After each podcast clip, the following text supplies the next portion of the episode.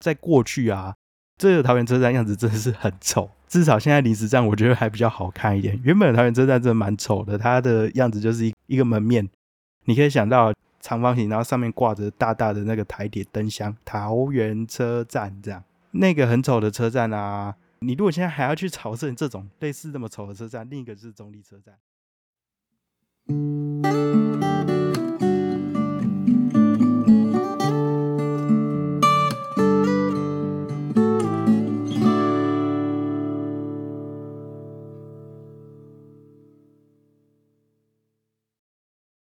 地方故事、人物故事，还有那些你我身边的大小事，让我们一起听故事。欢迎收听叙事圈，我是阿燕。最近大家有去哪里玩吗？我自己因为最近工作上比较多的事情，比较忙，好像也没有特别去哪里。自从上一次我去迦南四天的小旅行之后啊，接下来都在忙工作上一些专题的事。就算是周末，你说有去哪，好像也没有特别到呃什么很厉害的地方。今天想要跟大家 分享的也不是一个很厉害的地方，但是其实认真发现的话，还是很有故事的。那其实就是桃园市区，讲的有点心虚，但桃园市区就是这一次我们的主角，而且呢，这也是刚好呼应到啊，之前其实叙事圈有办桃园市区的小走读嘛。那现在在十二月十七号这一天呢，又有一场。桃园市区的小走读就准备等着大家。说到桃园市区，我不知道大家印象如何，因为一般人应该不太可能没事跑来这边。如果是桃园人的话，到这里的话，可能印象也就是说，哎，除了逛街，好像也不能干嘛。市区应该蛮无聊的吧？就是这一般的娱乐啦，可能看电影啊，或者是说去餐厅吃饭啊，等等啊，买东西啊，等等。除了这些之外，好像。就没有什么特殊的可看的东西了。但其实事实上，桃园市区它不是只有百货公司、餐厅、影城，在这些人来人往的路上啊，其实隐藏着很多很多故事。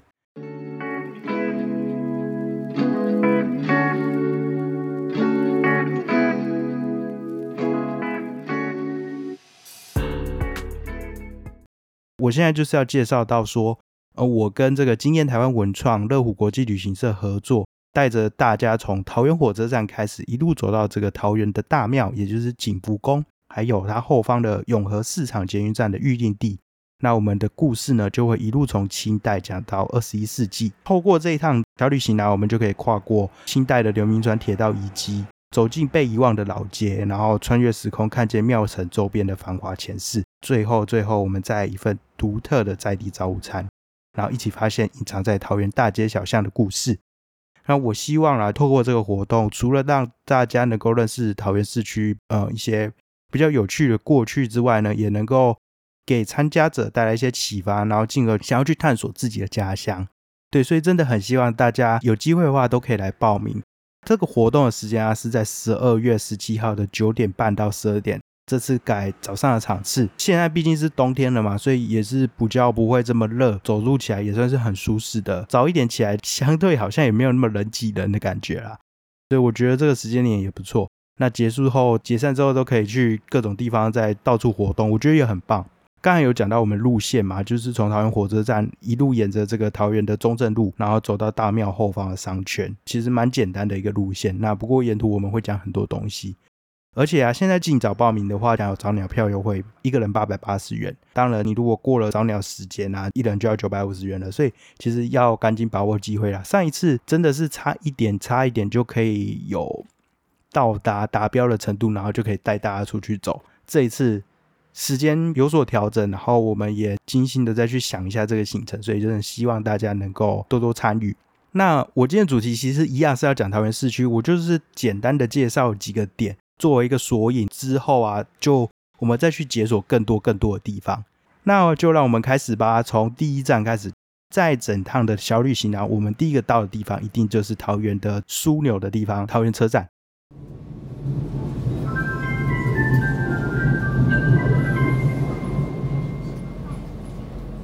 桃园快到了，We are now arriving at 桃园。桃园，你来搞呢？车时，请注意月台与车厢间的缝隙。如果有来过桃园车站的人啊，你一定会看到现在的桃园车站其实外形蛮诡异的，它就是一个很难形容啦，它就是一个跨越铁轨架高式的建筑，但它基本上你看不太到一个所谓的站体，你没办法远远的看过去就看到一个站体的样子。特别是你是从前站区域，也就是远东百货等等这一块区域去看的话，从后站去看，你或许可以看到一个车站的呃一个形状，但是从前站你看不到。其实因为这个车站啊，它是一个临时站，你就不要去想说呃临时站是要到底要有多酷炫的外形的，就是临时站。在过去啊，这个桃园车站样子真的是很丑，至少现在临时站我觉得还比较好看一点。原本的桃园车站真的蛮丑的，它的样子就是一一个门面。你可以想到长方形，然后上面挂着大大的那个台铁灯箱，桃园车站这样，那个很丑的车站啊。你如果现在还要去朝圣这种类似这么丑的车站，另一个是中立车站，它现在应该算是少数还有这么丑的台铁车站还没被改掉的。那据说中立车站也是明年也要拆掉，然后重新用一个新的车站，应该是也是临时站，但至少都比现在都好看多了。讲到过去啊，我们要把时间拉到更远一点，因为其实原本原本最初一开始的桃园车站是非常漂亮的啊。桃园车站历史很久哦，就是当时清代的时候，有一条铁路叫刘铭传铁路，它可以说是台湾的第一条铁路，从基隆一路通到新竹这样的一个铁路啊，当然一定会经过桃园，那也就是桃园车站现在的位置的附近啊。这个桃园车站其实就是在一九零五年就启用了。是一个非常非常美丽的木造建筑，直到一九六二年才改成钢筋混凝土非常丑的样子的一个外观。这个木造建筑啊，我很难去形容它，因为它很漂亮，但是我找不到一个呃，因为我也不懂这个建筑的什么结构啊之类的。最快最快的方式啊，就是你来参加 小旅行，就可以走进这个桃园轨道愿景馆，它里面有一个复刻的，呃，我忘记是几比几，但真的是蛮大的一个桃园木造车站模型。这个就是日治时期它原本的样子，你一看到你会觉得说，哇，这个真的好美哦。这就是当年的桃园车站最初的样子。我真是希望这个新车站建成之后，它是回归到日治时期的那种木造的样子啊。不过我觉得有点难。目前的规划好像就是一个科幻的外形啊，有点难以形容，反正就很科幻，然后会搭配两个双子星大楼，好像。很多很多车站规划未来都是这种科幻外观啊，然后会搭配几座大楼这样，我是觉得就有点没创意。未来啊，桃园车站这边也会变成一个双铁共构嘛，包含就是桃园的这个台铁，那另外还有一个捷运的绿线。那捷运绿线的部分呢，就以后有机会再跟大家介绍。而且目前桃园的捷运绿线都还在施工中，虽然就是我家前面这一条路。那如果真的有机会看到它完工，应该也是明后年的事情。完工之后，我就可能一站一站打一遍，然后跟大家介绍。这样再回头过来讲桃园车站本身好了。桃园车站本身其实蛮有特色的一个事情，就是它跟中立车站就是互相争夺这个进出人次排行。你就说全台湾的进出人次排行最大的车站是哪里？那想当然就是台北嘛。第二、第三呢？不是桃园就是中立，每年会有一些变化，但对于外地人来说，来到桃园车站啊，就可以感受到这边汹涌的人潮。不过目前的整个站体的设计，我觉得不是很足以应付这样的大量的人潮。然后到桃园车站，你这边也可以注意到说，像是说以前可能会在这种课本里面出现桃园车站的一些标语啊，会有很多这种越南文啊、泰文啊等等的东南亚的一些国家的文字。那也可以就注意到说。哎，来来往往的人蛮多，都是这个移工啊，或是移民啊等等。这也是一个桃园中立一带车站特色，因为这附近就是工业区嘛，那这吸引了蛮多的东南亚过来的工作的人，也是一个桃园车站很大的特色。如果是比较少来到桃园，或是你比较少去台中等等的，你如果来到这边的话，你就会感受到说，哎，这样的一个截然不同的风景。当然有机会的话，也可以去桃园车站后站去品味一些好吃的东南亚的料理。那最后最后说到桃园车站呢，我们想要跟大家介绍一个东西，就是到时候如果大家参加的话，应该会跟大家提示说，你从桃园车站出闸门之后啊，要走到前站嘛，会通过一个穿堂，然后这个透风穿堂，你可以看到下面的轨道。那其实，在以前啊，这是曾经这个下面轨道这边有挖出清代的铁道的路基。对铁道的路基而，不是铁道本身，是它的那个路基。那这应该是全台湾第一个挖到的地方，所以它有非常珍贵的保存的价值。不过很可惜，当时为了要赶工捷运，就速速的给它做一个翻模，然后就给它填回去了。所以其实蛮可惜的。不过进来开始就是市政府这边有做一些推广教育啊，或是一些讲座等等，我觉得这个也不错。详细的细节之后会跟大家分享。那如果你还是很好奇的话，你可以先回去听。其实有一集就是我们去访问在地的文史工作者兰博汉。强者我学长，然后他就分享说，清代的这个铁道啊，它是什么样的特色？然后除了铁道之外，还发现了什么？当时他们是做了什么，想要去保存这个铁道？走出车站就会经过很多人来人往的地方啊，你会看到很多间百货公司。我记得我在大学的时候曾经有做过一个方法论的那种小小的作业，然后是做一个直性的研究。那就是要去做访问，然后你就是想定一个研究主题等等。那我那时候就访问说桃园中立人就彼此之间的看法，这样。那我记得曾经有一个中立的同学，他就说他以前以为是不是觉得说，哎，桃园应该是一个非常繁荣的地方，比中立还繁荣。为什么呢？因为他觉得他一走出车站可以看到两三间百货公司，就觉得哇，好厉害。像中立，它不是马上就可以看见那么多间百货公司，但桃园不一样。桃园车站你一走出来，你可以看到。右手边远东百货，左手边有一个星光三月，再往前走一点，你还可以看到通林百货。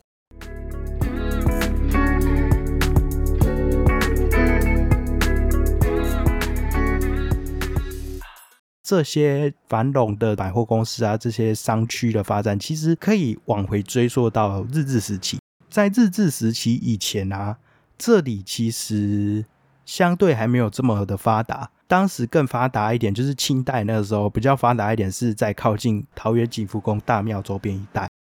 但是直到日治时期之后啊，因为所谓的市区改正的计划，那个时候是大概是一九二零年代啦。市区改正计划在全台湾各地的乡镇都有在做，也间接的形成了现在台湾很多乡镇的一个面貌。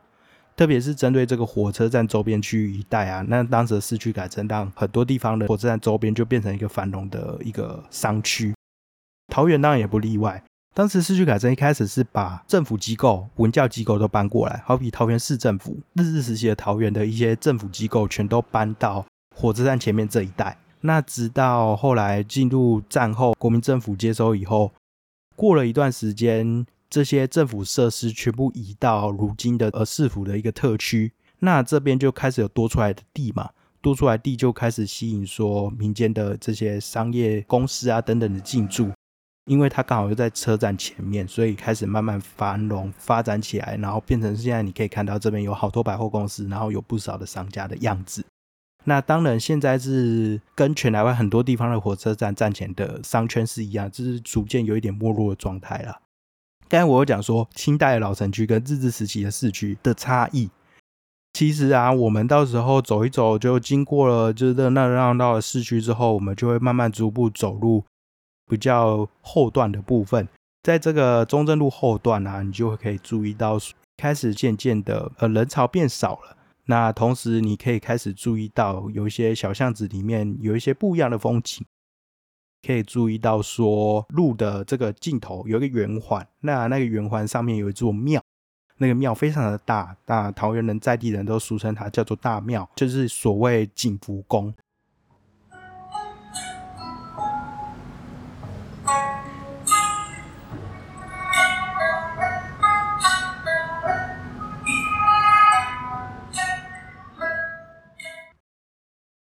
这个桃园的旧城区啊，其实就是从大庙景福宫为中心去发展出来的一个曾经的一个桃园老城。这个桃园老城是真的有这个城哦，在清代的时候，因为都会很常出现械斗嘛，就是各地到处各种械斗。那在这个械斗之间呢，漳州人当时主要是占据桃园这一块，然后跟泉州人在做械斗。漳州人为了自保，所以他们就在这个大庙为中心的这一带去做一个呃防御工事去建成。那几年后啊，也把这个景福宫盖起来。那里面到现在都是主祀所谓的开张圣王。然后后来这个城墙也慢慢做出来。很有特色的一点就是说，这个桃园古城它是台湾很少见的民间自己出资去盖的城池。那就可以了解到，说当时的桃园其实是一个蛮富裕的地方，会有这个财力去支持去盖一座城。当时的城墙都不在了，城门也不在了。不过我们还是可以从现在的几座庙去判断说。整个城池大概的范围跟位置，围绕着景福宫啊，总共有四座庙，然后以这四座庙为一个端点，连接起来就变成桃园古城当时的样子。那过来讲大庙好了，在桃园的这个大庙啊，是在一八一一年的时候其实就建立了，历史真的是蛮悠久的。不过台湾各地的庙都有这样的状况，就是它会一直在整修，在整修嘛。那现在的这个大庙的外观，主要也是从日治时期开始有做比较大规模的整修，那我们现在看到的样子其实是比较偏向日治时期整修时候的样子。它算是全台湾比较稀有的歇山甲四垂的屋顶。呃，什么叫歇山甲四垂呢？就是说它其实事实上只有一个屋顶，不过你仔细看过去，你好像会以为说它其实是屋顶上面叠一个屋顶，但事实上它就只有一个屋顶。对，就是简单来说是这样，就是歇山甲四垂，那看起来就是非常的华丽。当时的景福宫整修的时候，也是请来非常厉害的这个技师啊，把整个大庙修建的美轮美奂。特别是这边的整个大庙的正殿啊、前殿啊，都是由不同的高强的技师去给它修建的。然后你就可以感受到，哎，这两个地方，他们虽然是有两个不同的工匠去打造出来的。但是不会感觉到任何不协调。走进大庙里面，你抬头往上看，你会看到一些匾额。那这些匾额也可以见证到大庙的古老。好比说，你可以看到鹤声卓林啊、鸣鹤感应啊等等的这个匾额，可以看到上面都是清朝年间，可以见证说这里的历史真的是很悠久。它比较有趣的其实是大庙的周边的建筑有非常非常多的故事。那如今你看，可能你会觉得说，哎，这个大庙周边建筑好像都没什么特别的。不过可以认真讲话，可以一个一个讲，可以讲很久啦。我简单介绍附近有两个蛮有特色的地方，一个是如果你在庙前广场，然后往左边看过去啊，你可以看到有一个五金百货商店吧。五金百货商店那里其实过去曾经是呃板桥林家他们的租管，就是收租的地方。那其实板桥林家跟桃园蛮有渊源的，就是曾经一度林家是到大溪那边做发展。那他当然在大溪发展的时候，也是有把他们的势力范围就是伸到桃园市区这边来。对，所以你在这边可以注意到，曾经过去这边有板桥林家的这个主管。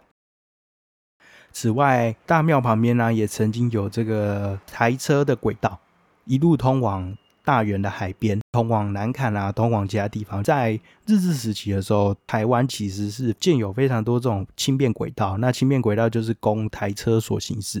那以前叙事圈的某一曾经也曾讲过说，台车啊，就是这个人力推动，然后行驶在轨道上面的车，给当时的物资的运输带来非常多的便利。其中曾经在大庙旁边就有一个这么台车站。然后它的台车的路线啊，这个轨道就一路一路的往海边，就是往大园的海边通过去。现在很难想象，因为现在你根本就看不到什么轨道遗迹啊，只看到马路了。因为台车轨道等到公路开始发了，那些轨道全部都拆光光了。最后再跟大家介绍一个地方，这个是我们到时候会去的最后一站——新民老街。我以前都觉得说。这个老街真的是很不老街，然后还说什么是桃园第一街，就每次走过就觉得空空荡荡，什么都没有，只是说它的地板变成一个铺砖的地面而已，好像真的是超没特色的。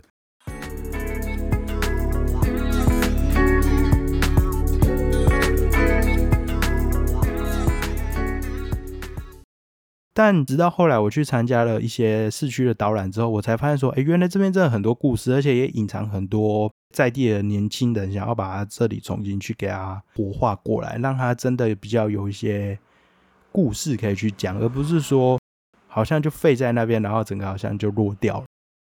那这条新密老街是超过百年的历史啊，就是号称桃园第一街。以前的桃园人，就了解啊，可能所谓的以前桃园人，可能是比较呃。战后初期的一些桃园人，可能就会在这边去买呃生活用品啊等等。那当时的百货公司兴起之前啊，这边也是非常重要的一些采购地点。